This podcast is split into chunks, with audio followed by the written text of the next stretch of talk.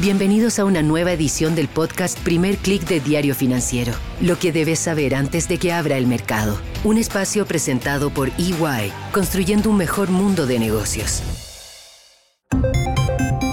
Muy buenos días, soy Marcela Vélez y desde Londres comento con ustedes las noticias que deben saber para comenzar el día. Bienvenidos a Primer Click de Diario Financiero. Muy buenos días, es jueves 9 de noviembre, bienvenidos a Primer ¿Qué me dicen de esa sorpresa que tuvimos ayer de parte de Jerome Powell, el presidente de la Fed? No por sus palabras, sino por la ausencia de ellas. Les comentaba en el podcast de ayer cómo el mercado estaba expectante, cómo los índices no tenían una dirección clara a la espera de una conferencia que tenía agendada Jerome Powell. Sin embargo, el presidente de la Fed evitó cualquier referencia a la política monetaria. Hoy tendrá una nueva oportunidad, tiene agendado otro evento público, Wall Street va a seguir con lupa sus palabras. Antes se recibirá el informe semanal de solicitudes de subsidios por desempleo que se espera confirme la desaceleración del mercado laboral. Han sido cifras desde este sector los que han impulsado en los últimos días esta idea de que la Fed tendrá espacio para avanzar con un primer recorte de tasas de interés tan pronto como mayo o junio del próximo año. Algo similar sucede con la eurozona y también con el Banco de Inglaterra, dadas las cifras que confirman una recesión no en la eurozona, pero sí ya en Alemania y en el caso de Inglaterra también se cree que la economía británica estaría ya en recesión. Sin embargo, a pesar de este escenario, hemos escuchado en los últimos días cómo miembros de los tres bancos centrales han advertido que los mercados están subestimando el compromiso de los emisores por llevar la inflación al rango meta de en torno a un 2%, además de forma sostenida. Esto es clave porque lo que los banqueros centrales están diciendo es que quieren ver no solamente una desaceleración de la inflación, sino que quieren ver una baja sostenida y que una vez que llegue al rango meta van a esperar que se mantenga ahí por varios meses. Solo ahí confirmarían que han logrado ganarle la batalla a la inflación. Los invito a leer una entrevista que hice a Julio Velarde, el presidente del Banco Central de Reservas de Perú. Lo pueden encontrar en dfsud.com. Y ahí él afirma que los banqueros centrales no suben las tasas por afectar la economía, todo lo contrario, tienen un delicado balance. Reconoce que el alza de tasas es un instrumento, él le llama tosco, grueso para controlar la inflación, pero insiste en que el daño de no controlar la inflación es peor al daño que se puede causar por un ligero exceso en las alzas de tasas. Llama la atención porque la situación de los bancos centrales latinoamericanos es algo distinta. Ellos fueron los primeros en actuar ante el aceleramiento de la inflación y por lo tanto han sido los primeros también en avanzar con recortes de tasas de interés. En el caso de Perú, se espera que hoy concrete su tercer recorte consecutivo de 25 puntos base que lleve la tasa de referencia a un 7%. En el caso de Chile, el mercado está apostando que el Banco Central tiene más espacio para avanzar con las bajas de tasas, dada que la inflación está dando señales de desaceleración, mejores a las esperadas y también ha habido un mejor índice del previsto en la actividad económica. Sin embargo, y quiero destacar esto también, la presidenta del Banco Central de Chile, Rosana Costa, advierte, y lo pueden leer en df.cl, que el balance es muy delicado, que si bien es cierto, hay buenas noticias en el ámbito de inflación, en la desaceleración del ritmo de alzas de precios, todavía hay muchos riesgos, riesgos desde el mercado internacional, también riesgos del shock que pueda causar un alza del precio del petróleo, por ejemplo, hay un riesgo de tipo de cambios, el dólar se mantiene fuerte y sobre todo lo que podríamos notar es que los banqueros centrales temen al riesgo de que las expectativas del mercado se disparen. Por eso, a través de un discurso más restrictivo, están tratando de mantener controladas las expectativas.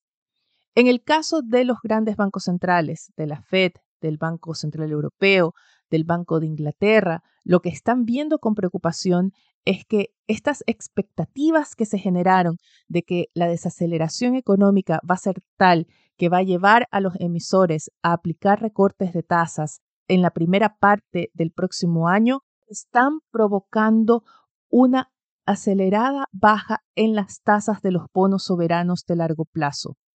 En las últimas reuniones, tanto miembros de la Fed como del Banco Central Europeo habían advertido cómo el mercado estaba realizando parte del ajuste monetario con las tasas altas. Esto implica un mayor costo de la liquidez, un mayor costo del dinero y esto estaba ajustando ya de por sí las condiciones financieras, dando más espacio para que los bancos centrales hagan una pausa en las alzas de las tasas de referencia. Sin embargo, en los últimos días hemos visto cómo ese factor se está deshaciendo. Un ejemplo es el rendimiento de los bonos del Tesoro a 10 años, que se encuentra esta mañana en 4,52%, su menor nivel desde fines de septiembre pasado, es decir, deshaciendo esas alzas que vimos en octubre y que habían dado espacio a la Fed para pausar.